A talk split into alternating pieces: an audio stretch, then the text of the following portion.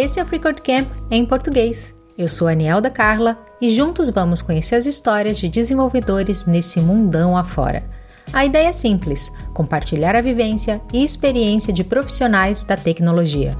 Cada um com sua jornada, todas elas aqui, para que possamos aprender, nos inspirar e aplicar esse conhecimento em nossa própria vida tech.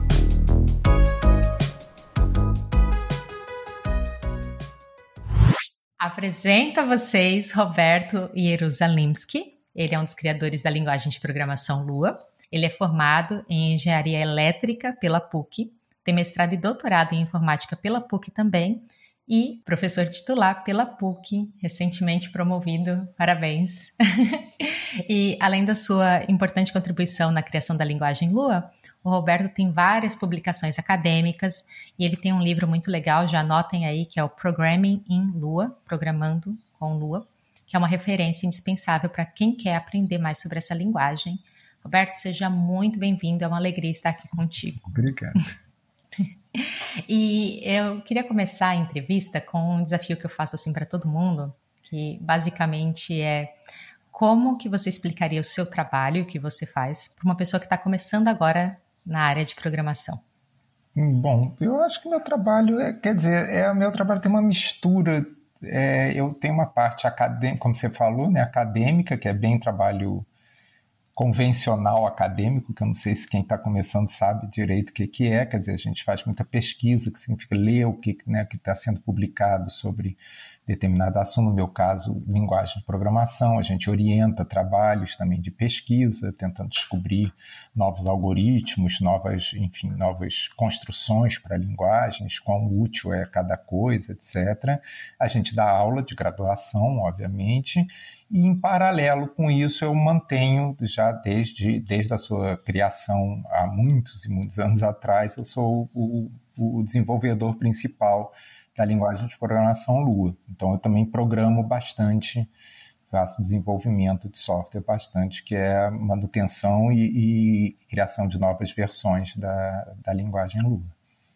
Bastante coisa, né? É, são, são várias vertentes aí para gerenciar. É, mas é um pouquinho de cada.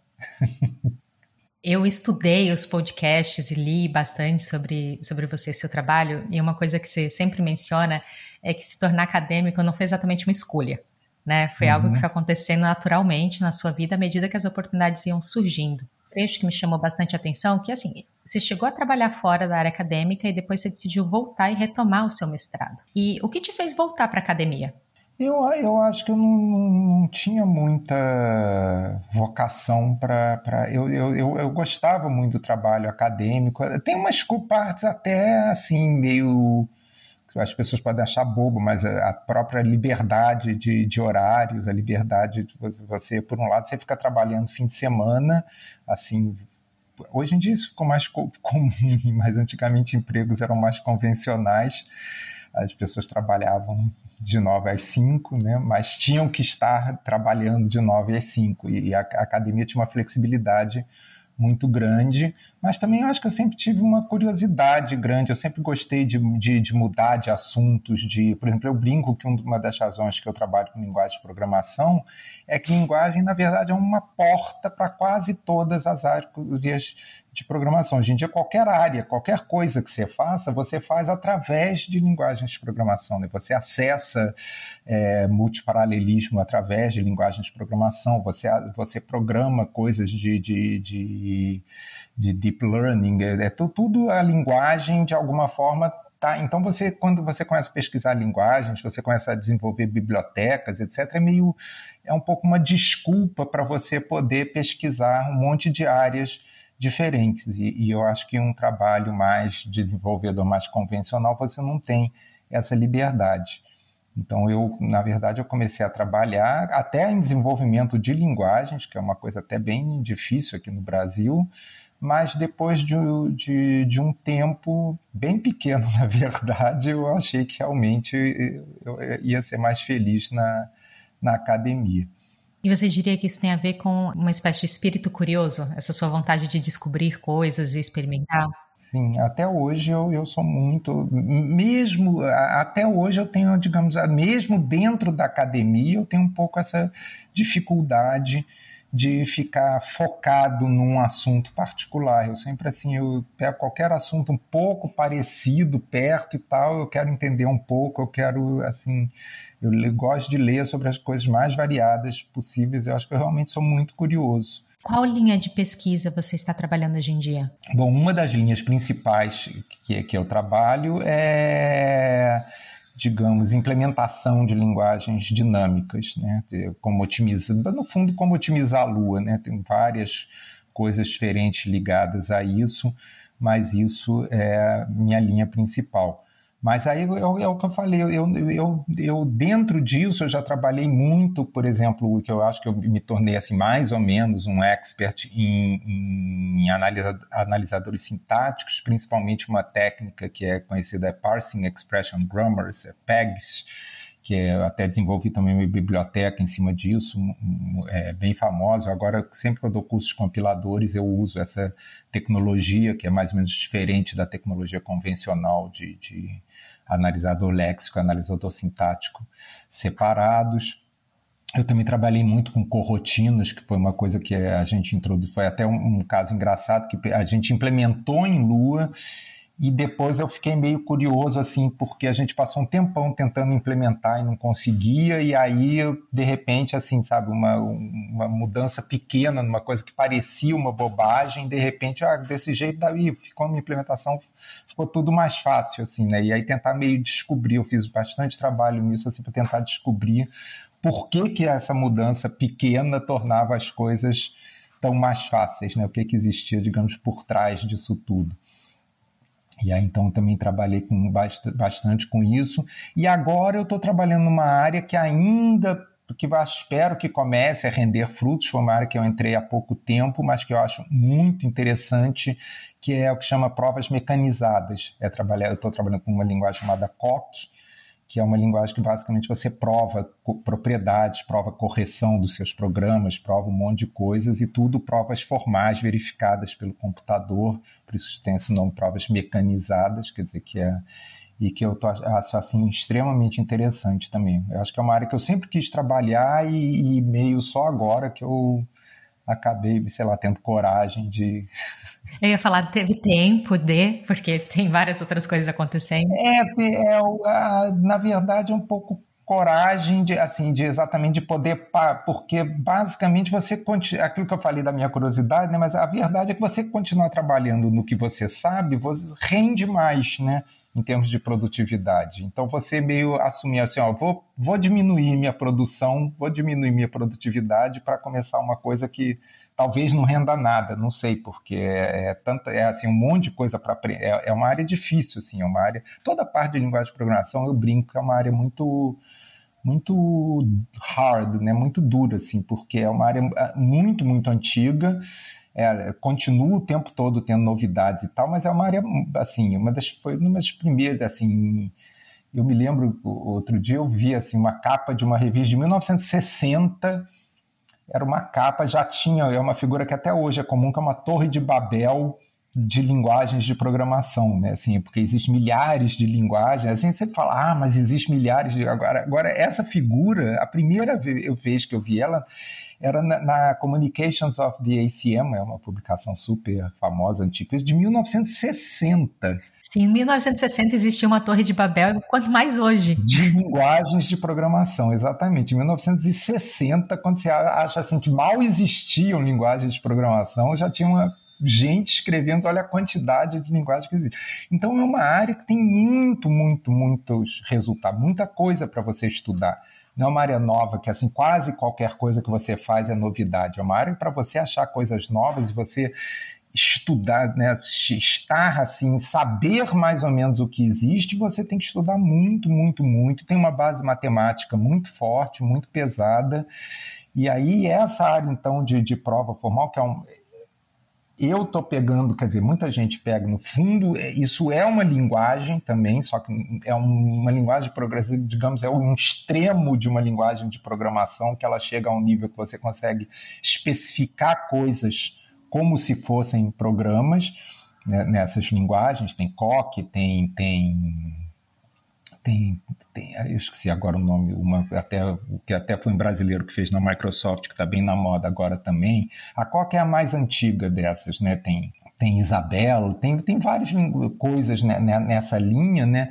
Que é um mundo assim muito difícil de você produzir coisas novas, porque são áreas bastante antigas e você tem que estudar muito para conseguir entender o que, que, está sendo feito, muito menos começar a fazer coisas diferentes. Então eu não sei, eu estou assim um pouco arriscando assim, mas fora da zona de conforto completamente, se arriscando mesmo. É, exatamente, é. Eu acho que tem um pouco a ver com até de virar titular também, assim, agora já estou promovido, agora tipo Agora eu posso usar, agora eu vou, vou me arriscar um pouquinho mais.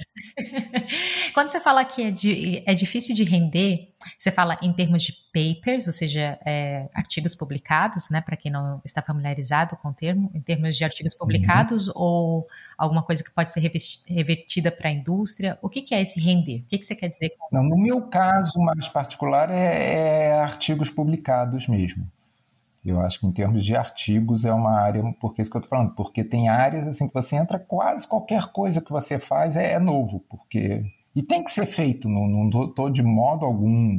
Às vezes eu penso até ao contrário, não devia estar. Tá, é, é, essa área rende pouco porque não tem muito mais o que ser feito nela. Às vezes, quer dizer, de repente, às vezes eu, eu devia estar numa área nova fazendo coisas mais fáceis, mas que, que são, quer dizer, papers são, são importantes, né? Hoje em dia, um monte, quase tudo que você quase tudo é mentira, mas muita coisa que você publica acaba chegando na indústria, às vezes até antes de ser publicado, né? Eu, por acaso, estou com uma preocupação mais de paper agora, mas já, é, por exemplo, quando eu trabalhava com Lua, eu tinha uma, é, quer dizer, ainda tem uma, uma preocupação muito grande de implementação mesmo, de uma coisa que, de render coisas reais para, melhora de desempenho, mecanismos mais flexíveis para o programador e tal. Mas nessa área agora eu estou um pouco mais focado em papers, mas quer dizer, e como dito, assim, vou, estou começando a escrever, mas é, é pesado. É, eu estou fazendo mais perguntas com relação, assim, me aprofundando um pouquinho mais nessa área acadêmica, porque, honestamente, para muitas pessoas é algo muito misterioso. Uhum, é, é, é completamente fechado. Assim, eu, eu me lembro quando eu entrei na PUC, quando eu era mesmo já estando na PUC, aluno de graduação, eu achava assim aquela coisa, nossa, mas o aluno tem, o professor tem mestrado, a gente achava, ah, mas ele tem doutorado, mas ele tem pós-doutorado, eu achava assim aquela coisa, assim, não sei o que, tal, tal. Hoje em dia, assim, virou, assim... Às vezes a gente vê, outro dia alguém brincou que estava numa festa, falou assim, gente, que coisa estranha. É, é, por acaso era um aluno, e ele, ele falou assim, gente, todo mundo aqui é doutor, assim, sabe? Tipo, é, por acaso a grande maioria das pessoas que eu conheço são doutoras, fizeram porque realmente é uma coisa engraçada, né? Você estuda, você estuda muito mais do que o, normal. Né? Normalmente a pessoa, para quem faz graduação, né, que no Brasil a maioria das pessoas não faz nem graduação, mas digamos na nossa classe social, digamos, é mais comum ou quase esperado que você faça uma graduação, mas você vai fazer uma graduação e vai se formar e vai trabalhar no máximo, vai fazer um mestrado com uma coisa muito mais assim um extra, né? Ou vai fazer nem mestrado, uma pós-graduação, vai fazer um MBA ou alguma coisa desse gênero, né? E é a área acadêmica é uma área meio que assim, é quase obrigatório você fazer mestrado, doutorado, para aí você, assim, bom, agora eu sou um, um júnior, assim. Agora, agora você está começando. É, exatamente. Agora eu posso ir para o play brincar. Né? Aquela... Até porque quando está no mestrado é algo assim que você ainda precisa de muita orientação. Você não sabe direito como uhum. funciona esse mundo, né? É, exatamente. É tudo muito confuso, assim. Uma curiosidade, né, sobre a minha história. Na primeira fase, na primeira onda de trabalho, assim, da minha vida, eu fiz graduação em biologia, mestrado em botânica. Depois fui fazer a transição de carreira. Eu lembro que meu avô virava para mim e falava: Você só estuda assim? Você não, não pensa em trabalhar nunca? Eu, não, mas eu trabalho. Eu... É, não, mas o, o, é, o pior do acadêmico é que depois você termina o doutorado e aí dá aula e está fazendo pesquisa e etc. E é comum, às vezes, até entre nós mesmo, assim, a pessoa fala, mas você nunca trabalhou, não? Você, você sempre foi professor, você nunca trabalhou na vida. E é engraçado que tem esse vocabulário, eu estou falando, às vezes a gente mesmo usa, acaba comprando esse vocabulário, né? Quer dizer, e que é uma coisa extremamente importante. Bom, ensino, obviamente, é a coisa talvez das profissões mais fundamentais do, do mundo, e pesquisa é bastante importante também, mas a gente tem essa visão né, que exatamente, que fica estudando, estudando, estudando e não, não trabalha nunca. Tanto a pesquisa que vai para a indústria, né, que vai ser transformada em alguma coisa, quanto a pesquisa de base, que inicialmente você não sabe para o que, que serve, mas você tem que descobrir, alguém tem que descobrir aquilo ali, embora não saiba exatamente qual é a função. É, bom, pesquisa básica está agora, né, tá nas telas o Oppenheimer, né, que é o, acho que o, a culminação de, né, de pesquisa básica totalmente inútil, se tornando uma das coisas mais relevantes do, do mundo prático como professor que vê pessoas né, que estão ali na graduação aprendendo, estudando e tudo mais, é, você diria que existe um perfil das pessoas que vão para a linha mais acadêmica? Eu acho que existem vários perfis diferentes. Eu, eu acho que não, não consigo identificar um perfil assim único, não. Eu acho que varia muito. Né? Que... E assim, quando as pessoas elas estão aprendendo a programar e se vê muito aqui no Brasil, como você mesmo mencionou, que muitas vezes nem faz uma graduação e existe muito isso do tipo, ah, vou aprender a programar uhum. para já conseguir meu emprego e tudo mais. Existe essa linha. E uhum. também pode ser que essa pessoa ela queira seguir para uma área acadêmica, fazer uma formação assim mais formal, por assim dizer. No seu ponto de vista, uhum. por que, que uma pessoa poderia, que está ingressando assim na área, deveria considerar ir para a área acadêmica? O que, que a área acadêmica traz para essa pessoa? Eu acho que o, eu acho que uma das coisas mais importantes da área acadêmica é a capacidade da pessoa se atualizar. Eu acho que uma coisa muito que acontece muito é a pessoa aprende uma tecnologia, aquela história. É, é, é, a gente até brinca assim, né, no início, é, como é que as pessoas fazem currículo. Né? No início, o currículo são as linguagens de programação que você sabe programar. Você programa nessa linguagem, nessa linguagem, nessa linguagem e daqui a cinco anos, dez anos, essa linguagem desapareceu, você tem outra, então quanto você com que rapidez você consegue aprender essa nova linguagem, quer dizer, você consegue, você tem que estar tá, em computação, você está o tempo, mesmo quem não está formalmente aprendendo, você tem que estar o tempo todo aprendendo, né? Tudo que, em termos de. Às vezes, também muita gente. Até, até às vezes as indústrias reclamam, né? Ah, o cara acabou de se formar e não sabe isso, isso, isso, ou não sabe. A... Eu falei, gente, essa linguagem aqui, assim, se a gente começar a focar numa tecnologia específica no início do curso, quando o cara se formar, já de tecnologia já é outra. Então a ideia é que a gente for, assim, eu não estou preocupado na PUC, todo mundo que se forma está empregado em computação, está todo mundo empregado, não tem o menor problema de emprego. Mas eu não estou preocupado se o cara vai estar tá empregado quando ele se forma, porque ele está. O que eu quero saber é onde ele vai estar tá empregado 10 anos depois de formado, 15 anos depois de formado. Quer dizer, eu acho que o, o que as pessoas não enxergam muito principal, eu acho que em várias outras áreas também, mas computação é a que eu vejo mais, e que certamente é verdade, é que você não faz uma graduação para arranjar um emprego entendeu? Para arranjar um emprego você não precisa fazer uma graduação. Mas para onde você vai estar 10, 15 anos, 20 anos depois de ter arrumado o emprego, aonde você vai chegar, aí eu acho que a graduação faz uma diferença muito grande. Entendeu? Quando você chegar com 50 anos, você vai estar já sendo tipo já sofrendo aquele problema de etarismo, você não consegue aprender mais nada, porque você já está velho, você já está sendo descartado, estão tá, botando pessoas mais jovens no seu lugar, porque são as pessoas que aprenderam a linguagem do, do momento, né? Exatamente. Ou você chega com 50 anos como uma pessoa destacada, que tem uma experiência absurda, que, é, que, que sabe liderar outras pessoas, etc. Tem um, conhecimento geral de tecnologia, de ver o que está vindo, o que, que não está vindo, quando surge alguma coisa, olhar e saber, oh, isso aqui vai dar certo, isso aqui não vai dar certo.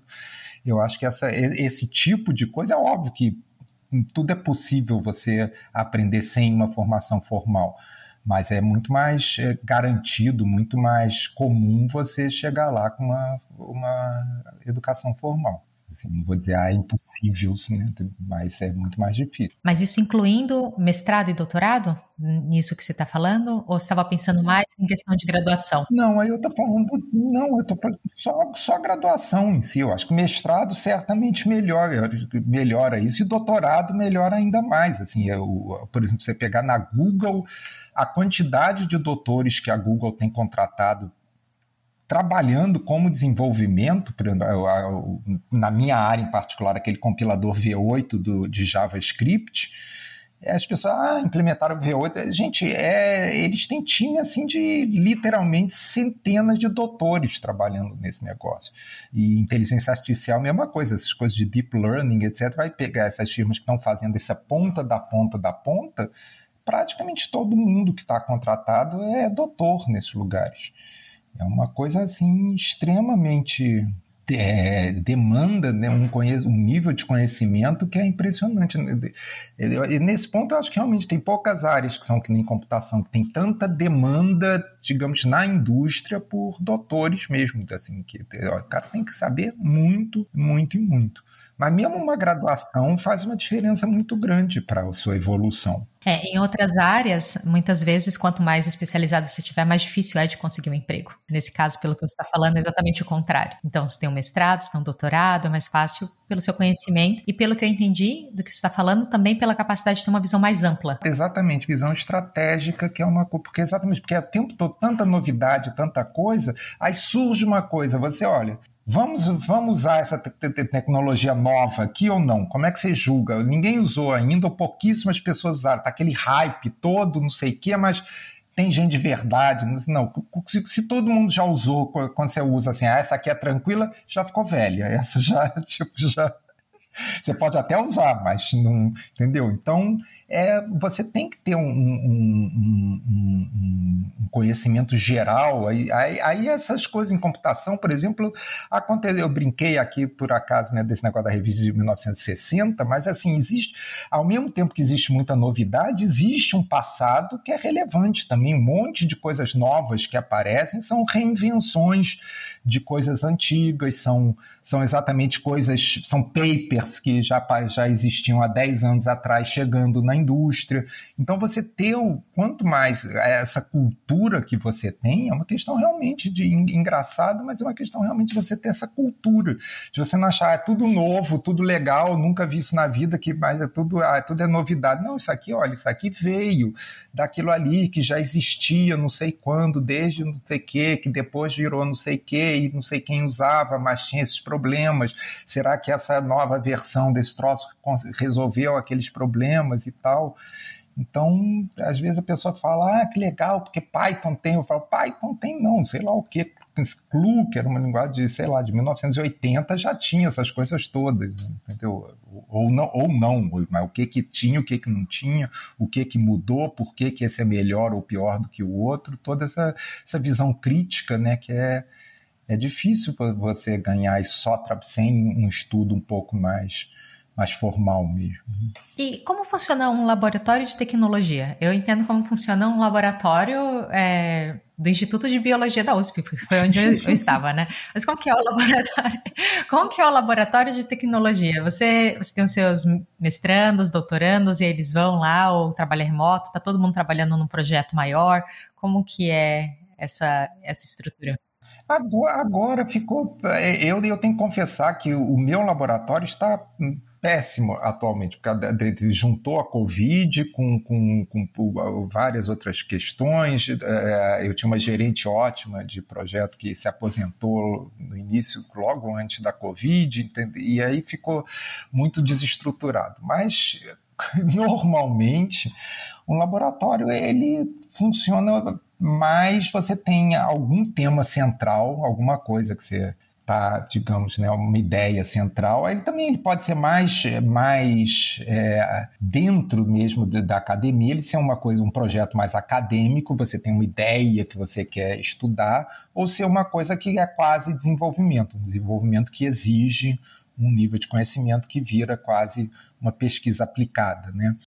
Os alunos eles entram em contato contigo com uma ideia de projeto que eles querem desenvolver ou eles se adequam aos projetos que estão disponíveis ali dentro do laboratório? os alunos, uhum. é, também é da, das, duas, das duas formas. É, é, na verdade, tem, tem várias formas diferentes. Às vezes o aluno se interessa pelo assunto, às vezes o aluno se interessa pelo professor, e aí vem perguntar: ah, eu, eu gostei das suas aulas, etc. O que, que você tem de, de interessante para trabalhar? Né? Às vezes ele se interessa já pelo assunto, porque é, na PUC a gente tem, por exemplo, já desde trabalho de fim de curso, né, do, do na graduação ainda, você você meio anuncia, tem assim, o, o, departamento mantém uma espécie de um de um catálogozinho, né, de o que que cada professor tem, de meio projetinhos já meio encaixotados, ó, isso aqui dá um bom trabalho de fim de curso, tal.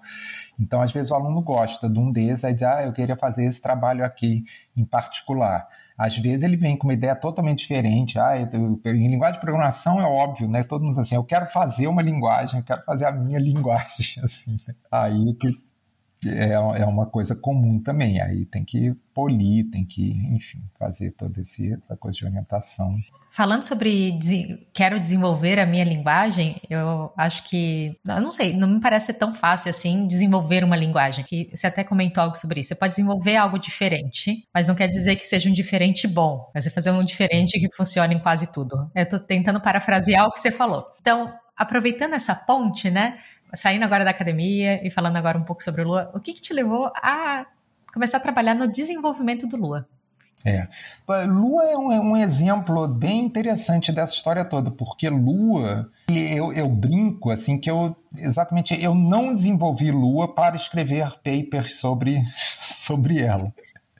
Lua foi assim, eu inclusive quando eu comecei a trabalhar com Lua, eu era, eu tinha assim quase assim, é meio exagero, mas assim falando assim um pouco exagerado, era assim, quase que uma vergonha de trabalhar assim, porque, por exemplo, assim, na academia, em linguagem de programação, uma das coisas assim chiques de você trabalhar é o que se chama sistemas de tipo que é uma coisa que exatamente que Python não tem. E Rust, não sei se você já ouviu falar, uma linguagem está super na moda. Agora Rust é chiquérrimo nesse ponto. Rust é uma linguagem assim que a academia acha uma linguagem super chique. Assim, Rust é, é porque exatamente tem um monte de coisas do sistema de tipos para garantir que as coisas estão corretas, garantir que, enfim, são e, e exatamente eu queria trabalhar com essa linguagem que eu falei, COC, é, digamos, é um em termos tecnológicos. Lá no fundo, ele é um sistema de tipos levado a um extremo assim tão absurdo que você, fazer, você consegue fazer coisas que as pessoas acham que não tem nada a ver com um sistema de tipos e na verdade é tudo um sistema de tipos. Mas é só. E eu tra queria trabalhar, comecei trabalhando com um sistema de tipos e uma, essa coisa mais assim. E Lua surgiu de uma necessidade totalmente mundana. Eu era consultor de um projeto, a gente tinha uma parceria com a Petrobras e estava precisando, olha, precisa de uma linguagem para configurar coisas, a gente chama end user programming, né, para o usuário final fazer coisa, adaptar os programas deles, etc. E a gente começou a pesquisar, por exemplo, na época Python estava na versão 0.1, sei lá, Python era inutilizável. Mal tinha queria, né? começado. Né? Exatamente. E então a gente, na verdade, criou Lua totalmente por, olha, é porque a gente precisa. É, tem, tem uma frase que as pessoas brincam, né? E a gente usava, era the simplest thing that can possibly work né, a coisa mais simples possível que possa funcionar. Era, a ideia de Lua era mais ou menos isso, assim, ó, vamos... E aí que eu falei, para quem trabalha na área, fazer uma linguagem de programação é uma coisa razoavelmente simples, apesar de não parecer. E aí, nesse caso, a gente tinha um, um, um uso bastante, porque eu acho que o grande problema dessa coisa é, é isso que você falou, você cria uma linguagem, agora é boa, é ruim, quer dizer, para o quê, né? A primeira pergunta, bom, é boa ruim para o quê? A gente tinha um uso extremamente específico, etc. A gente fez uma linguagem para aquele uso específico, foi uma coisa assim totalmente voltada, como eu falei, não tinha o menor interesse em escrever paper, a gente queria resolver um problema prático e resolveu, foi muito bem sucedida em termos práticos. a gente entregou lá os dois programas que a gente fez, o que os dois usavam Lua, que na verdade Lua exatamente surgiu dessa que os dois programas precisavam, essa aqui precisa disso, essa aqui precisa disso, a gente, ah, será que não dá uma coisa aqui, um pouco mais de esforço e aí resolve as duas coisas de uma vez e tal.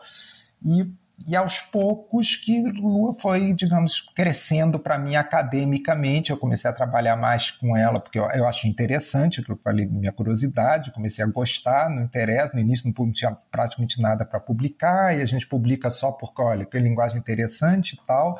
E aos poucos eu comecei a investigar um monte de coisas e tal, até durante o meu tempo com Lua, não por minha causa, mas eu acho que eu contribuí um tiquitinho pequenininho com isso, de fazer linguagens dinâmicas virarem uma coisa um pouco mais, bem mais aceitável no, no, mundo acadêmico. Hoje em dia as pessoas trabalham bastante, mas no início era uma coisa bem bem rara, assim, né? Mas eu, de modo algum, fui pioneiro nem nada nisso, mas eu, eu dei uma... Adoro a modéstia.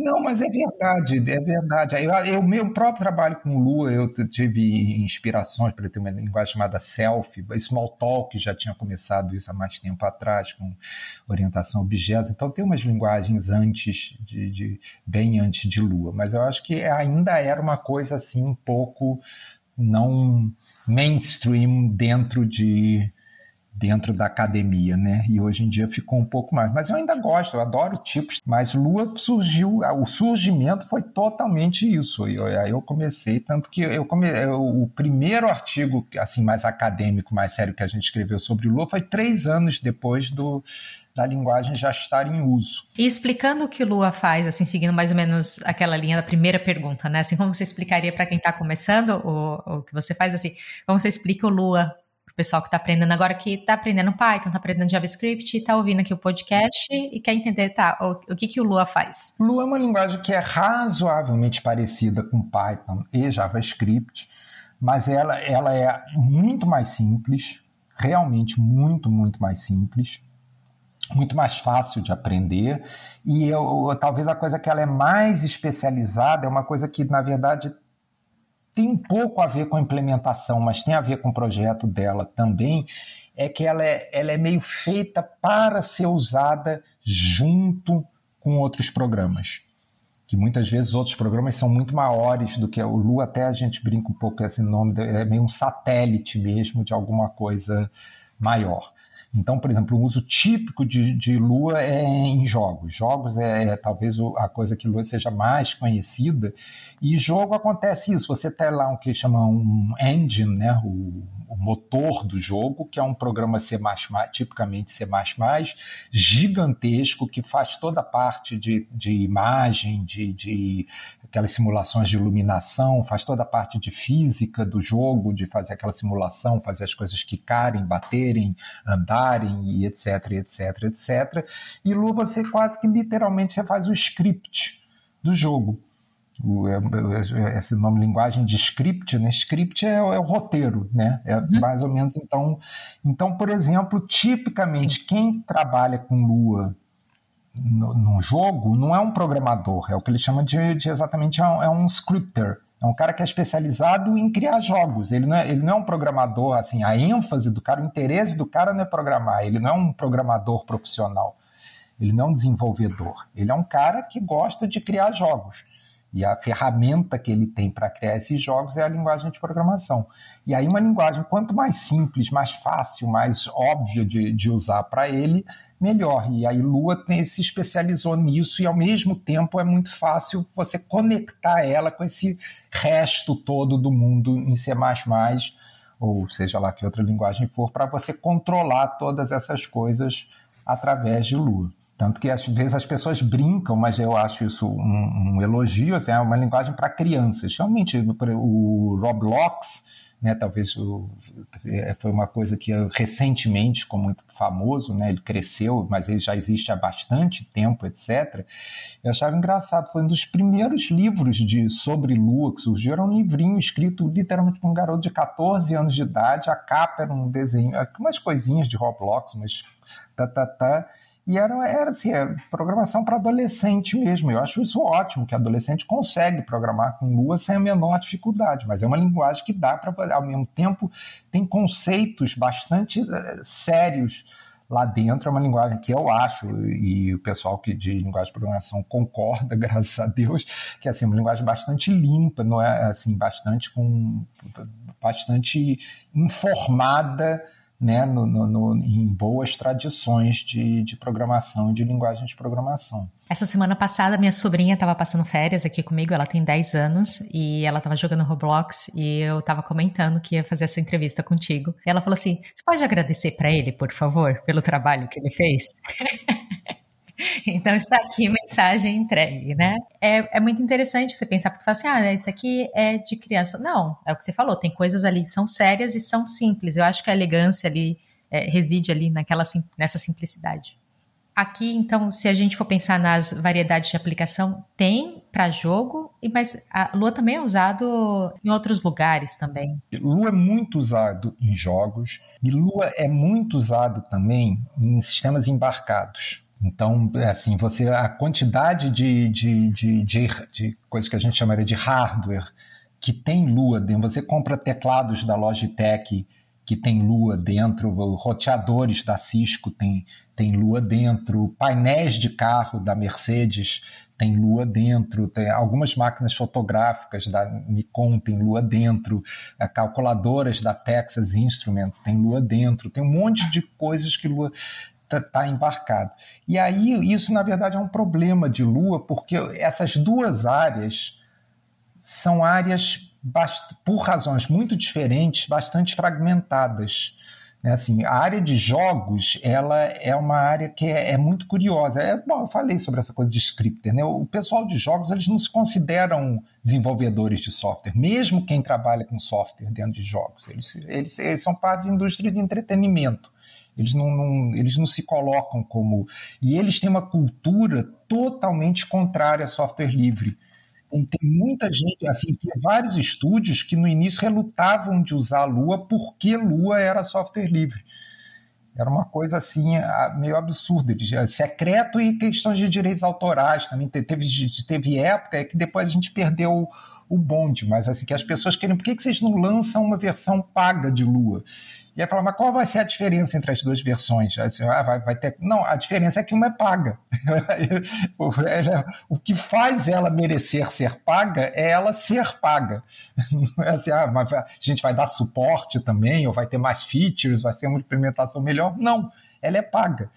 Porque se tiver qualquer problema legal, a melhor defesa que existe para alguém é dizer, olha, eu comprei esse software deles, então se alguém copiou qualquer coisa, o problema é deles que venderam o software para a gente. E com software livre é muito mais difícil. Teve algum, esse problema, hoje em dia isso passou um pouco, mas teve um problema da IBM, né, com o uso de Linux, etc., uns 10, 15 anos atrás, que foi uma coisa que saíram alguém que tinha os direitos autorais de um monte de parte do Unix começou a pro, processar os usuários de Linux, pegaram a IBM exatamente pegar alguém que pudesse pagar muito e começaram a processar esse software aqui é nosso e você ah, isso é software livre, você não tem essa proteção legal de eu comprei de não sei quem, vai procurar quem me vendeu. Então tinha muitos indústria de jogos que queriam Lua pago, que, quer dizer, Lua. Então os jogos têm muito essa coisa né, de ser secretivo, de não gostar de software livre, etc. E sistemas embarcados, aí ele é fragmentado porque cada coisa que você escreve é para aquele hardware particular, só funciona naquele cada uma coisa que funciona dentro de uma de uma impressora não vai funcionar dentro de um de um teclado. Ah, então quer dizer que aquela impressora que toca sem ter sistema de som. Ah, você viu esse vídeo? Você achou esse negócio? Ah, eu, não, eu ouvi. Eu vi você falando ah, sobre tá. isso. É, porque eu não sei, eu, depois eu perdi esse vídeo, mas até teve uma, uma vez um, uma impressora Olivetti que o cara fez um programa no Lua que era, foi maravilhoso. Eu não sei se existe o vídeo ou se. Mas é assim, eu vi isso ao vivo, né, num workshop de Lua, mas eu tive a impressão que tinha um vídeo, mas eu não sei se, se foi impressão minha, se ele desapareceu, mas, mas que eu vi, eu vi. Era impressionante. Vou anotar, se encontrar, eu te mando por e-mail. Vai, vai ser legal para poder ficar aí na, na coleção. Você pode até reproduzir uma aula. Falar assim, ó, oh, tá vendo que legal? Dá para fazer tudo isso aqui, ó. Basta ser criativo. Então, só para completar esse negócio, então Lua sempre foi uma linguagem muito de nichos, assim, né? Ela, exatamente ao contrário de web. A web todo mundo usa, todo mundo faz, todo mundo sabe programar o seu sitezinho, sua página, e é tudo, exatamente tudo, todos os browsers são compatíveis, tudo você escreve roda em todos os lugares, etc. Então, e Lua tem, tem, tem essa coisa, né? É comum você chegar, hoje em dia menos, mas mesmo hoje em dia ainda é comum você chegar num lugar e de pessoas da área e assim a pessoa fala lua, né? ninguém usa lua, o outro fala, todo mundo usa lua, isso assim, quer dizer, onde o cara está sentado, todo mundo em volta dele usa, o cara está assim, ó, três metros dele, não, ali ninguém usa lua, nunca isolado assim. E você como criador, qual, no seu ponto de vista, qual o papel do Lua no mundo atual desenvolvimento de software? Eu acho que ela ajuda exatamente várias coisas desse tipo. Eu acho que ela é uma ótima linguagem para jogos, por exemplo. Para outra coisa também que Lua é muito usado é exatamente linguagem de script mesmo para uma área, por exemplo, que Lua é muito usada é na área de segurança. Tem três programas famosíssimos, tem o, o Nmap, tem o Snort e tem o Shark. São, o, o, que eu conheço mais a fundo é Nmap, é um programa basicamente você fazer. O pessoal diz que é ferramenta de hacker, né? Quer dizer, hoje em dia tu, toda ferramenta de hacker é ferramenta de segurança contra hackers, né? Então, Nmap é uma ferramenta para você fazer fazer descobrir, é, explorar uma rede, ver quais os nós que existem na rede, o que, que cada máquina oferece, o que, que se a máquina é vulnerável, não é no vulnerável, etc. Fazer todo esse tipo de, de pesquisas sobre uma rede local, uma rede regional, de uma rede corporativa de, de computadores. E praticamente tudo, assim, tudo é exagero. Então, quase tudo em Nmap é você programa em Lucas. Nmap me oferece exatamente as coisas básicas e quando você quer fazer qualquer coisa um pouco mais séria, é que muita gente não programa em Lua porque ele pega os programas Lua que já existem nas bibliotecas de, de Nmap, né? Mas são você programa em Lua o algoritmo, por exemplo, algoritmos de rede, de, de caminho mais curto, de, de, de, de, de busca em profundidade ou busca em largura, como é que você vai percorrer a rede, etc., é tudo programado em Lua. E aí, o, Snort é um para detecção de invasão. De, de, ele também ele fica monitorando o computador, tentando perceber usos estranhos, processos que não deviam estar rodando ali, coisas desse gênero. E também você é, tudo você scripta em Lua para instruir ele melhor sobre várias coisas e tal. Você com esse espírito curioso, que está sempre pesquisando coisas para fazer e novas, é, novas opções ali para explorar. Ah, você tem alguma coisa atualmente que está querendo inovar no Lua? Que está querendo implementar? Ou nesse momento você não está pensando muito sobre isso, assim? Você vai deixando marinando? Atualmente, atualmente eu estou trabalhando, basicamente que eu estou tentando, eu estou tentando sempre melhorar o desempenho. Isso é uma coisa assim que é né, sempre, principalmente linguagens interpretadas, é um problema sério assim essa questão de, de desempenho. Aí tem uma coisa que eu estou pesquisando, que é até uma, na verdade, uma coisa acadêmica até mais que eu tenho trabalhado, que é o que eu, a gente chama de uma linguagem é, a gente chamou de companion language, linguagem companheira, que é a, a ideia, porque, como eu falei, essa coisa de script, é muito comum você ter é, essa arquitetura que você tem um programa, um monte de coisas escritas em C ou C++, uma parte eficiente e uma parte escrita em Lua para você configurar o que você quer fazer mesmo. Isso é, é, o pessoal chama essa arquitetura de uma arquitetura de script ou de scripting que exatamente tem, a, tem o script que controla essas outras partes.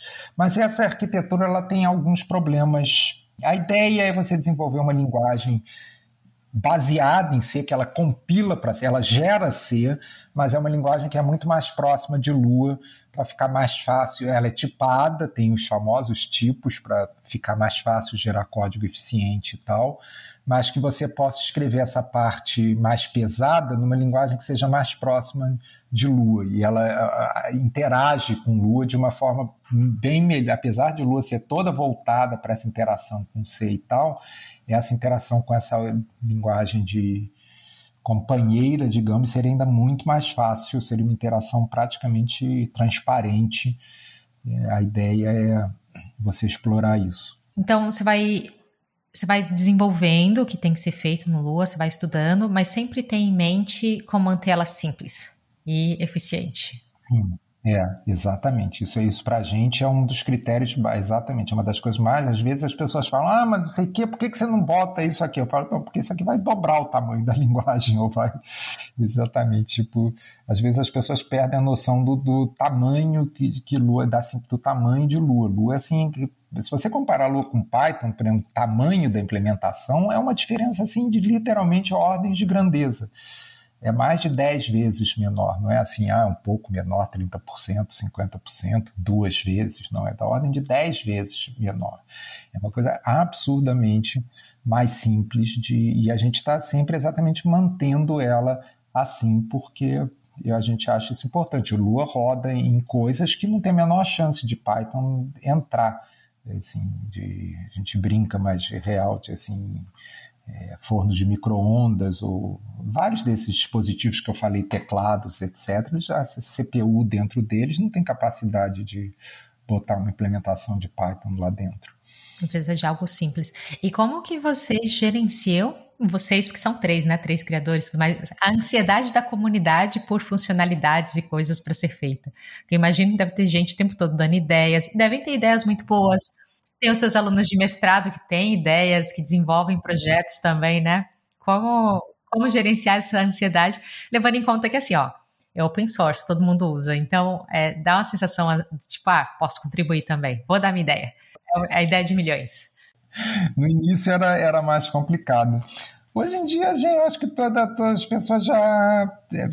Quem é mais antigo, porque tem exatamente essa, essa coisa de comunidade, né? Que é, é, divertido, né? Isso é uma coisa engraçada, né? Você tem a lista de discussão, tem, tem pessoas assim que você convive na lista de discussão, sei lá, 10 anos, 15 anos, você nunca viu a cara da pessoa. Tem umas que tem, essa mania, né? Tem umas pessoas que às vezes você não sabe nem o nome da pessoa, né? A pessoa usa aquele login que se você não sabe o nome da pessoa, você só sabe, ah, só sabe o pseudônimo dela, essas coisas assim, meio você convive com essa pessoa há 10 anos, 15 anos.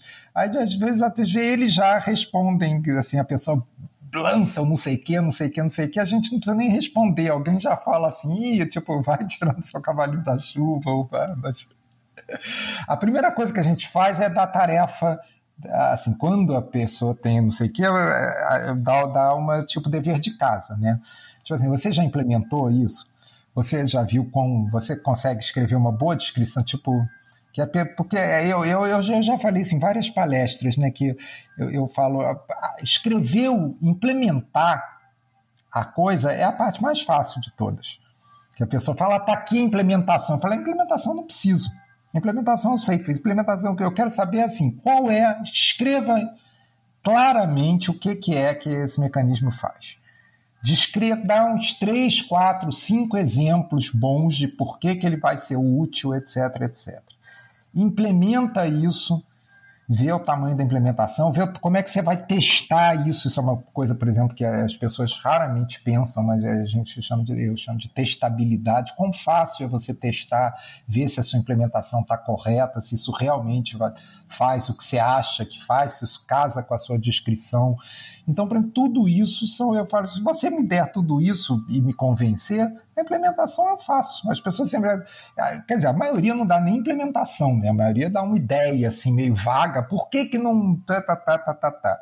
Aí, de vez em quando, assim, por exemplo, eu já começo a, a, né, a botar, né, fazer assim, né, furar os balões, né, que a gente brinca, dizer assim, mas, mas isso aqui, mas isso acontece tal, tal, tal.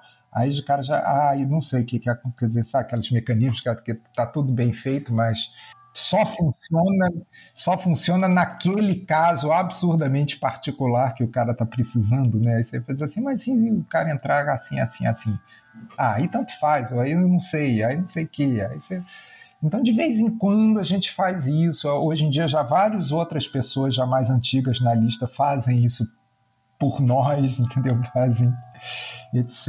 E, e às vezes, às vezes tem umas ideias que até são boas mesmo, mas, gente, olha, é meio complicado, não tem, é assim, você, eu, eu brinco, você não tem que mostrar que sua ideia é boa, você tem que mostrar que sua ideia é melhor do que várias outras que estão que estão assim na, na fila de espera, que talvez um dia a gente poderia adotar o. Porque exatamente a gente tem sempre essa coisa de, de, de, de tamanho, de simplicidade. Então, olha, entra, entra na fila, né? Vai botando, vai botando, vai botando. Né? É, tem que levar em conta quais são os valores e quais são, qual é o norte da linguagem para ter certeza que ela não fique descaracterizada. Ela continue sendo, seguindo a essência dela, de leveza, simplicidade e eficiência. Então, basicamente, uh, outras pessoas fora vocês três, que são os fundadores, que fazem algum tipo de contribuição indireta, seriam os seus alunos de mestrado ou doutorado que trabalham com algum aspecto específico do Lua? Não, na lista também as pessoas dão contribuições bastante relevantes. Tem várias coisas de Lua que foram ideias, mas quando ideias, por exemplo, teve esse caso que eu comentei de corrotina, na verdade, corrotina a primeira coisa de corrotina foi uma firma de jogos que fez um fork de Lu, implementou um sistema de corrotinas bastante interessante e tal, fechado, obviamente, que eles não podiam. tal, e o cara já achou assim o auge de abertura, ele dá uma explicação bem por alto de como foi, digamos, as ideias centrais de como ele eles implementaram e que para a gente já foi o suficiente para a gente, ah, não tinha pensado em implementar desse jeito que eles implementaram, ah, que não sei o quê, e aí que eu falei, aí de repente, assim, sabe, essas ideias super assim, vagas que o cara deu já mudou completamente, e é, nunca tinha pensado de fazer desse jeito, não desse outro jeito, e aí de repente ficava tudo fácil, é o que eu falei, depois eu passei anos pesquisando isso. Você achou essa solução antes de mim, então eu vou ter que pesquisar agora por anos para descobrir por quê. Exatamente. Por que, que isso aqui é tão mais simples, é, fica em Lua tão mais simples do que o outro, que é duas coisas que parecem uma diferença boba, assim. Então, na verdade, tem muitas contribuições, mas são, assim, tem que ser muito depurado, depois, às vezes depois de anos, de muitas discussões e tal, que acontece. É um trabalho feito com cuidado. Eu acho, acho isso muito legal. É, é, legal de ver que é assim que funciona, né?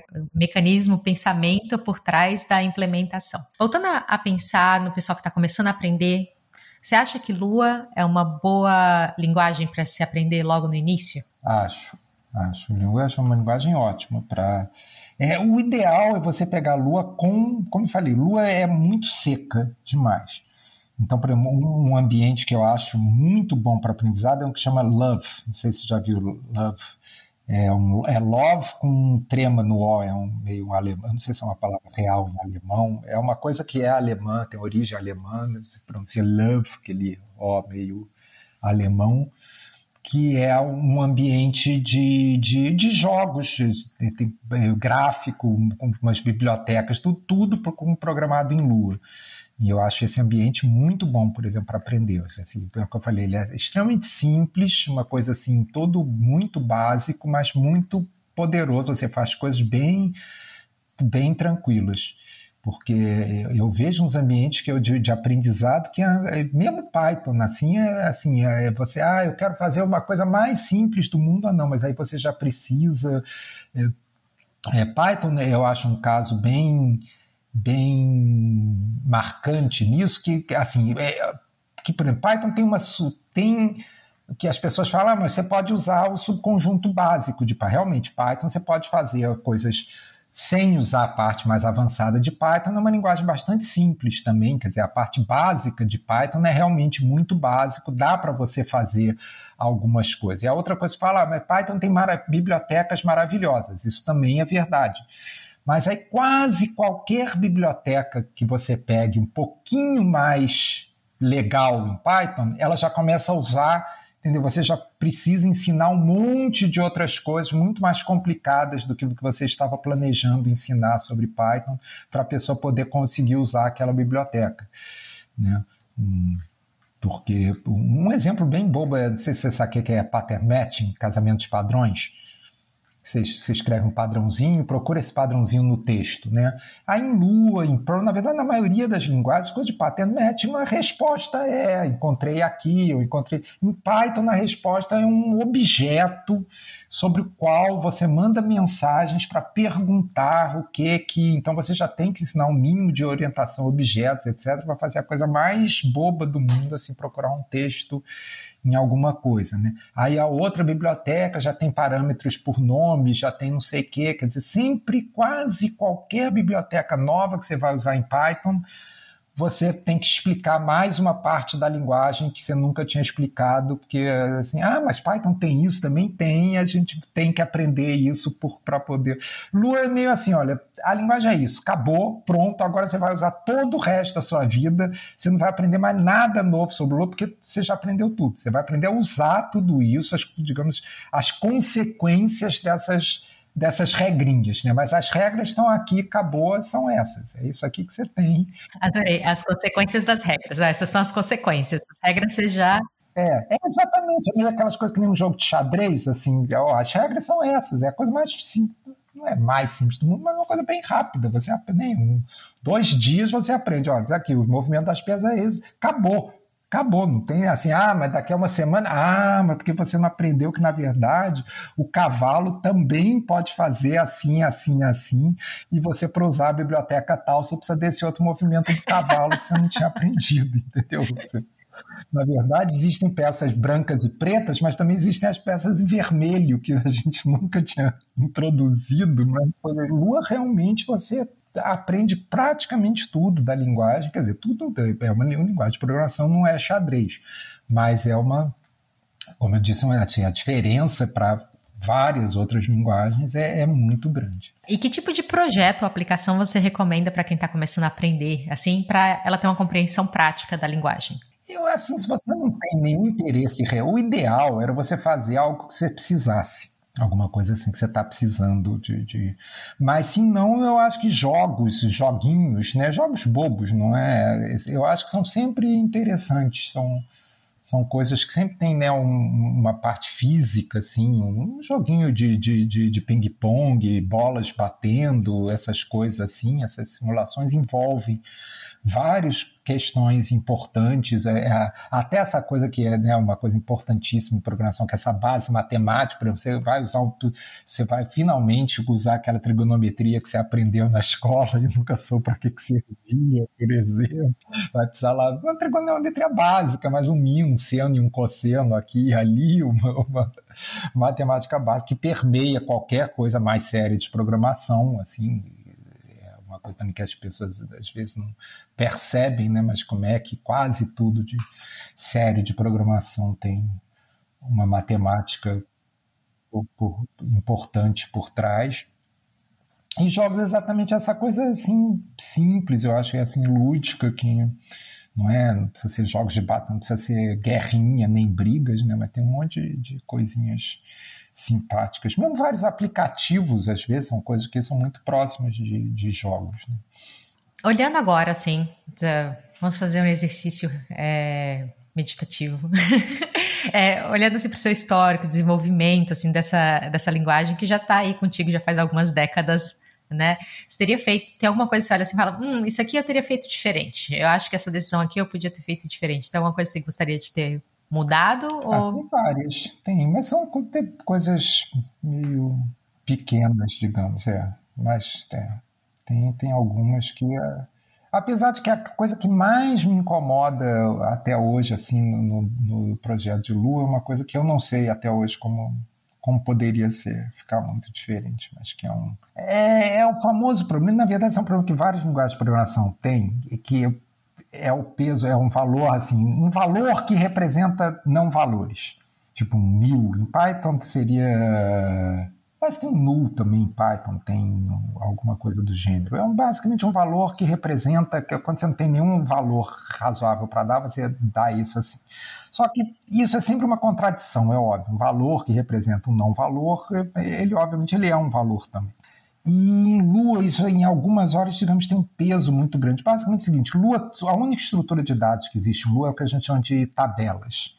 Que em Python seria os hash tables, eles chamam de hashes, eu acho. Basicamente você dá uma chave e pega um valor. Por exemplo, array em Lua é tratado como um hash. Você dá uma chave, por acaso, a chave é um número, mas Lua não, não tem na linguagem nada diferente de você usar um array, de você um array de 1 a 10 ou um array que tem 1, 3, 5, 19, 27 como chaves. Né? Mas aí ele, exatamente ele tem essa coisa que quando você consulta uma chave que não existe, ele te dá um mil, esse valor que dizendo, ó, não tem um valor aqui. E isso é totalmente identificado com a chave não existir. Quer dizer, se você atribuir nil a uma chave, é como se você apagasse a chave. Entendeu? Porque não existe diferença para o usuário entre, olha, um valor tem mil, é que ele não existe. Não existe outra forma, não existe assim, ah, esse valor existe, mas o valor dele é mil. Não, ele não existe. Ou, ou é mil, é a mesma coisa, é sinônimo completo em todos os níveis. Então, isso cria um, normalmente isso não quer problema. Mas aí, imagina você cria, uma, um, você cria um array. Aí, como eu falei, array, na verdade, também é uma tabela. Você tem um monte de chave. Então, qual é o tamanho do array? Array sempre tem essa coisa, né? Qual é o tamanho? Ah, se você ele tem a chave de 1 a 10, ah, o tamanho é 10. Você pega, sei lá, pega a maior chave que tiver é, é 10. Aí surge esse problema que as pessoas chamam de buracos. Imagina que você tem os valores mil no meio desse array.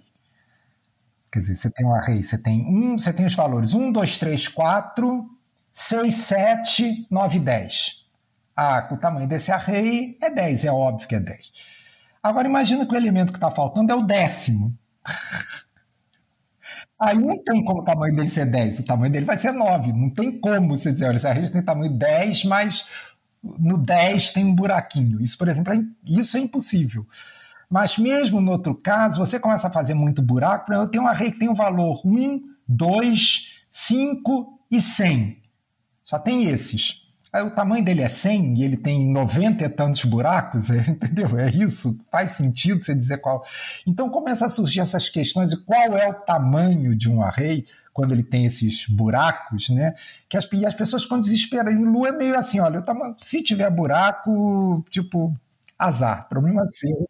É. E aí, ele, e aí as pessoas ficam desesperadas, como, porque cada hora dá uma resposta. Mas esse aqui tem um buraco, não sei onde, ele me dá. Exato, esse aqui me dá esse tamanho. Às vezes eu faço um array 1, 3, 5, 10, 100, e ele me diz que o tamanho é 100. Aí eu faço um que é parecidíssimo, e ele me diz que o tamanho é 5. Eu digo, oh, tamanho...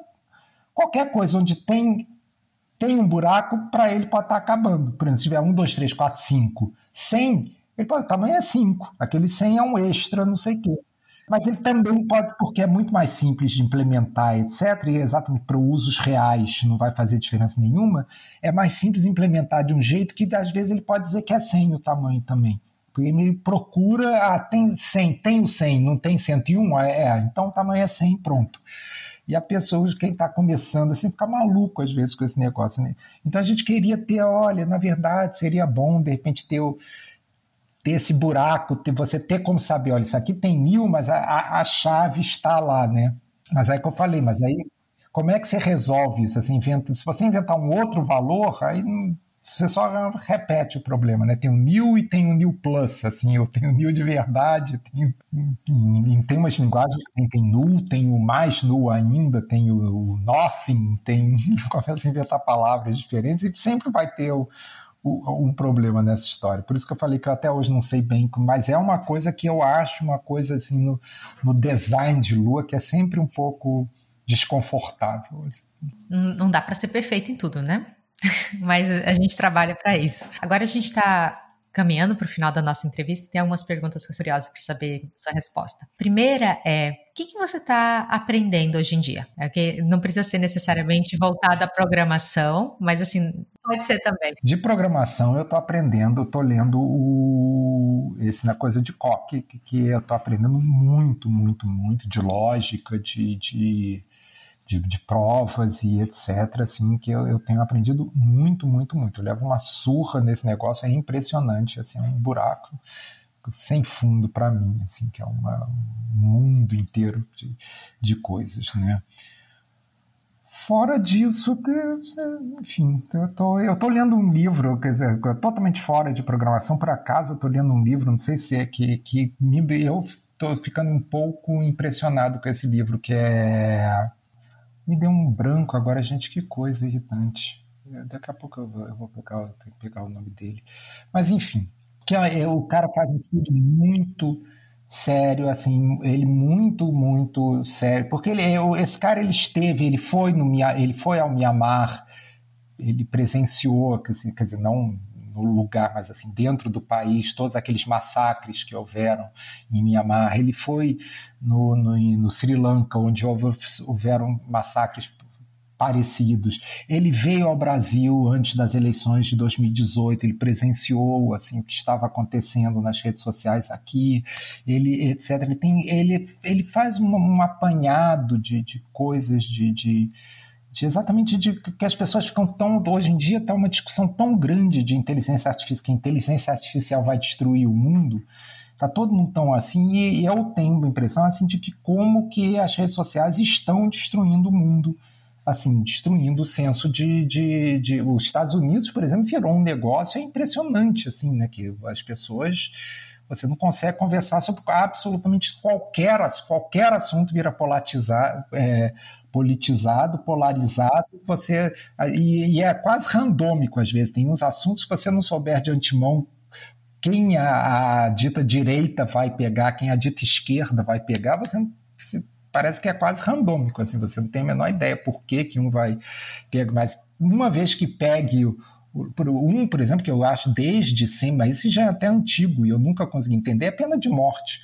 Né? Como é que um, um, uma ideologia que defende um Estado menor, que defende que o Estado não pode interferir né, nos valores da, da, da individualidade, etc., que a sociedade não tem direitos maiores sobre o indivíduo, esse lado que pegou, mas o Estado pode matar as pessoas por crimes e, e é, eu acho assim completamente sem sentido por que, que isso virou uma pauta da direita e não da esquerda. Para mim, isso é uma coisa totalmente tribal. É assim, ó, o nosso time é que nem flamenguista e botafoguense. Eu defendo preto e vermelho porque é a cor do meu time, não tem nada intrínseco de, de e, e as coisas estão ficando num nível assim que atualmente tudo é assim, você as pessoas não conseguem conversar quase qualquer assunto.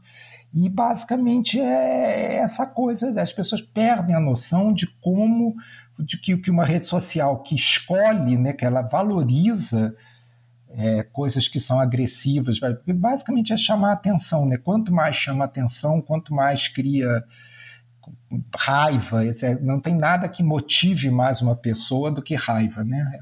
Coisa. Você lê um, é, ele começa, ele pega para o negócio do movimento anti-vacinas muito, muito antes da Covid já, e é exatamente até antes dessa politização esquerda-direita. Vacina é um exemplo também. No início da discussão era quase uma coisa de esquerda, até aquele pessoal mais alternativa, os anti-vaxxers, né? Eram aquelas coisas assim dos uma coisa meio de pureza, volta à natureza, contra remédios, era uma coisa bem meio natural. É, exatamente. E daí mudou, virou uma coisa da direita assim, ninguém por quê, quer dizer, a mesma, mas e aí mostrando como é que era uma coisa que, que, que você entra no, no, no, Facebook da vida, entrava na coisa e o Facebook, assim, você procurava. Aí o que a mulher, ela, ela comenta isso que ela acha engraçado, ela entrava no Facebook só vê todo mundo era anti-vaxxer. Assim, todos, todas as páginas são contra a vacina. Ele falava, gente, mas. Tô... Aí ele ia falar com as pessoas assim, que ela conhecia. Não, ninguém. É.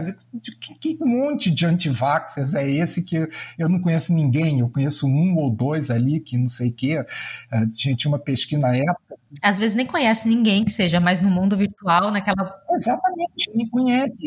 Mas, se você vive o mundo via Facebook, você tem a impressão, eu que sou a minoria, eu que sou maluco, porque na verdade a Terra plana é uma, é, era outra coisa que as pessoas falam, que várias pessoas falam, não, nunca acredito em Terra plana, mas de repente eu olho, tem um vídeo de Terra plana, tem outro vídeo de Terra plana, eu procuro todo mundo, todo mundo no Facebook, é, no, no YouTube, acha que a Terra é plana, eu sou o único idiota. Que acha que, ainda que a Terra é redonda. Que acha que a Terra é redonda, é, entendeu? E E aí isso vai criando é, é essas polarizações, vai criando e, e, e, os, e é famoso, as pessoas falam, né, os algoritmos, mas é exatamente isso. Eles têm algoritmo de inteligência artificial que eles próprios estão se lixando como é que funciona e só tem que. É aquela coisa, qual é o objetivo? Maximizar views, né? Está maximizando views, está ótimo. Mas por que, que ele está escolhendo? Não quero nem saber. Eu quero. Eu estou mexendo no algoritmo para ele maximizar o número de views. Por acaso, o que, que maximiza o número de views é são emoções, né? As pessoas se motivam por emoções, infelizmente, feias. É, alguém falou: você bota lá um vídeo, olha, vacinas são ótimas, funcionem, continue vacinando suas crianças, etc. Todo mundo lê, ninguém vai retweetar isso, ninguém vai mandar para o outro. Ó, oh, gente, olha, aquilo que todo mundo achava, nós continuamos achando, fique, fique atento, entendeu? Agora o cara diz: olha, vacina está matando seus filhos, esse monte de autismo é por causa disso, não sei o quê isso gera excitação, isso gera não sei o quê. Aí, se, se, o algoritmo promove, quer dizer, isso é um pouquinho, aí vai realimentando, realimentando, realimentando, de repente só tem isso. E as consequências a gente está vendo, isso que é o assustador, não é uma coisa assim de, de ah, mas é, trará. isso é um massacre no, no, Myanmar que basicamente ele mostra. Ele tem um Sri Lanka, é um negócio assustador, que eles conseguiram tirar do ar o, o, o, Facebook e parou. Tinha um massacre em, em, andamento que no instante que tiraram o Facebook do ar, parou. E aí veio o governo americano intervir que eles estavam, tipo, interferindo com firmas americanas, etc., com os negócios da, das firmas no país, tá? prejudicando que o Facebook é extremamente útil para um monte de. É, é útil para um monte de gente, é, é útil para um monte de gente, mas não, esse livro, esse livro eu tô lendo bem devagarzinho, porque eu leio um pouco, me dá assim, uma, uma angústia tão grande que eu paro de ler. Deixa para daqui a pouco. É, esses, é, existem assuntos, infelizmente, são difíceis da gente se atualizar, mas que precisamos saber. A segunda pergunta é como você aprende ou como você gosta de aprender? Eu gosto muito, eu adoro ler livros quando são bons. E, por, por exemplo, do, nesse caso do, do, de Koch, por exemplo, eu, eu vou lendo o livro e esse livro eu gosto, ele tem exercícios, tem projetinhos e tal, eu gosto muito de experimentar também. Então, também, Koch, como eu falei, é um negócio de provas, né? Então, de repente, eu pego uma ideia, ah, mas não sei o quê, permutações, fazer uma teoria de permutações, provar aquelas várias coisas, né? Aquelas coisas assim que é, é óbvio até você tentar provar, né? Assim, Tem umas que são óbvias que até não é tão difícil você provar, mas tem outras que é difícil você provar, por exemplo. Um exemplo assim, bem matemático mesmo, assim, por exemplo, você provar transitividade de, pedir uma, de permutação. Que se, se B é uma permutação de A e C é uma permutação de B, então C é uma permutação de A. Né? É, você provar isso como falei, mecanizado, mas você tem que definir formalmente o que, que é ser uma permutação e depois dar uma prova que, ó, é verdade isso aqui para qualquer tamanho de coisa, não sei o que, não sei o que, não sei o que, não sei o que. O melhor é ver o tamanho do seu sorriso pensando no problema, do tipo assim, nossa, isso aqui é muito divertido, é um sorriso assim de... Exatamente, eu adoro isso. É, mas isso eu tinha, assim, desde...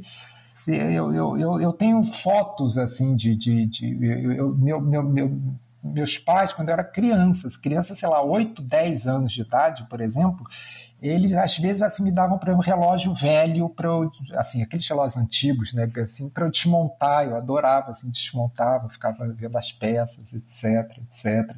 Uma vez eu me lembro, eu tinha devia ter 10 anos de idade também, eu fiz uma experiência em casa, todo mundo falava negócio de curto-circuito, curto-circuito, curto-circuito. Eu fiz uma experiência em casa, uma vez eu peguei um fio e enfiei na tomada fio. E realmente funciona, assim, foi pão, um estrondo danado, saiu faísca para todo lado, a casa ficou escura, queimou os fusíveis tal. Nunca mais fiz, aprendi direitinho, o fusível funciona, total. Ainda bem que funciona. É, ainda bem que funciona, mas então, eu, assim, em geral, não sou assim, parece que eu sou, assim, esse foi um caso extremo, mas que, que aconteceu. Mas esse desmontar relógios, assim, de, eu, eu adoro ver com as mecânicas e tal, eu adoro. Às vezes eu tô andando no meio da rua, passa um. Agora há pouco estavam tá, asfaltando aqui a, a, minha rua, vem aqueles caminhões malucos que são simultaneamente ele raspa o asfalto, joga para não sei onde, faz, parece uma máquina agrícola de, de colher, uma colhedeira que para que ele faz. É, é, aí eu fico assim parado, assim, eu fico fascinado olhando, assim, vendo as pecinhas, como é que isso anda, por onde passa, o que que vai para cá, o que que vai para lá. Assim, só... Já, já descobri qual, o que você está aprendendo, como você gosta de aprender, e agora a pergunta fundamental é como você desconecta, desliga e recarrega. É difícil. Isso é, isso é um problema. Em geral, eu desconecto, eu preciso. Em geral, é bom viajar, quase fundamental, para qualquer lugar. Pode ser para Bahia, pode ser para pode ser para Arraial do Cabo, pode ser que, que é uma, uma cidade de praia aqui perto, pode ser. Mas assim, eu tenho que não ter computador, tenho que parar de ler e-mail para mim é quase que definição assim. Férias para mim é eu não estar lendo e-mail. Assim, se eu estou lendo e-mail, eu estou trabalhando. Se eu não estou lendo e-mail, eu estou de férias. É quase que e, e realmente é, é, mas porque senão eu não desconecto. Mas no dia a dia você consegue se conectar ou só nas férias? Por isso que eu tô falando, no dia a dia eu não desconecto. Não desconecto às vezes acontece de eu acordar às quatro da manhã, assim, Ih, tive uma ideia genial, que não sei o que. É, às vezes é uma ideia boa, às vezes mais da, na maioria das vezes é uma tô dormindo mesmo. É muito legal, eu estava até conversando sobre isso outro dia com outra pessoa entrevistada, que a gente tem o um modo focado e o um modo difuso no cérebro, né? O modo focado está ali tentando resolver o problema, e o modo difuso é quando está fazendo outra coisa ou está dormindo, e aí as pecinhas caem. Exatamente, exatamente, mas o meu modo difuso está sempre sempre. A, a, minha mulher brinca que tem a história do. Tem, tem um negócio genial que ela, que ela botou lá, que é o negócio do, do, do barulhinho da moto. Não, me conta. um texto engraçadíssimo, que é, é um texto desses bobos, meio levemente estereotipado de homem e mulher, mas que a mulher tá não sei o quê. Ai, que o, fulaninho agora ele está sempre distraído, ele eu acho que ele não está mais interessado em mim, eu não sei se eu estou ficando gorda, eu não sei se isso ou se aquilo, mas porque sempre eu falo com ele, ele está com aquele ar, eu não sei se ele tem outra, ele está sempre preocupado com não sei o que, ele está em outro mundo, ele realmente me largou, ele está não sei o que, tá, tá, tá, ele tem uma história, tarará, tarará, e o cara está assim, gente, o que, que é aquele barulhinho da moto que eu não consigo resolver? eu já vi variação desse daí, já vi, já vi. E eu sou muito assim, eu realmente. Eu, a minha mulher já sabe disso, ela conhece. Ela fala assim: você está tá ouvindo o barulhinho da moto, né? Eu falo, é, porque ela já olha para minha cara e vê assim: não vai adiantar, daqui, daqui não vai sair. Ela começa a falar comigo, eu respondo, ela fala: daqui não vai sair. Daqui não vai sair nada. Eu tenho, eu tenho muita dificuldade de desconectar, isso é muito ruim. Você me falou isso com um sorriso encabulado, então eu acho que é uma parte do tipo, uh, não sei, talvez eu devesse resolver isso, mas uma parte minha também gosta disso. Não, não, mas tem, exemplo, olha, uma coisa, por exemplo, não é desconectar, mas, por exemplo, uma coisa pode parecer totalmente ridícula. Eu não, mas não posso, não posso programar depois de seis da tarde. Se eu programar, começar a programar depois de seis da tarde, eu não durmo. Eu, assim, eu, eu, eu, realmente eu sou muito, eu sou muito aquele estereótipo de programador. Eu começo a programar, minha mente assim é uma concentração que eu acho totalmente absurda, mas aí, como eu fizer fazendo de seis às sete, de seis às oito, vai chegar meia-noite, minha cabeça ainda vai estar. Tá, não, não tem chance de eu, de eu relaxar e dormir antes, sei lá, das, de três da manhã ou duas da manhã. Então você separa blocos no seu dia para fazer coisas, para conseguir ter um mínimo de ordem e descanso, né? Então desconectar 100% não, mas descansar sim. É, eu até eu durmo normalmente bastante razoavelmente bem, mas é uma coisa assim que eu tenho que parar bem antes, aí eu posso estudar um pouco, mas assim coisas mais teóricas que não existe essa concentração de, de, de, de estar fazendo e e mesmo assim paro cedo. E... Por isso que eu brinquei de fazer pouquinho. Não, as pessoas acham assim, eu não trabalho muito tempo. Eu, não, eu acho que eu sou muito intenso. Então, acho que eu, eu trabalho assim, as pessoas, ah, você é muito produtivo. Eu não sou produtivo, porque eu sou intenso, mas eu não consigo usar essa intensidade, tipo, muito tempo. Porque Eu fico totalmente maluco se eu Aquela coisa, ah, virei noite, não sei o que. Gente, se eu virar uma noite trabalhando, acho que eu vou passar a semana inteira sem, sem dormir, sem viver. É, ligado ainda. Tipo... Eu acho que uma das coisas legais da, da experiência, do se conhecer, é também entender o que, que funciona melhor. Porque você está você tá aí no jogo do longo prazo. Especialmente, assim, com a quantidade de responsabilidades, amarrando com o início da nossa conversa, projetos, orientação, aula, várias coisas. É preciso saber compartimentalizar direitinho. É, aí também vai balanceando coisas. É, é dar aula é outro que também para mim é difícil, mas aí dar aula às vezes pega um horário mais tarde também. Eu dou aula, eu saio de, acabo de dar aula, eu tô também a, a mil por hora. Que é outra coisa que me deixa assim muito pilhado.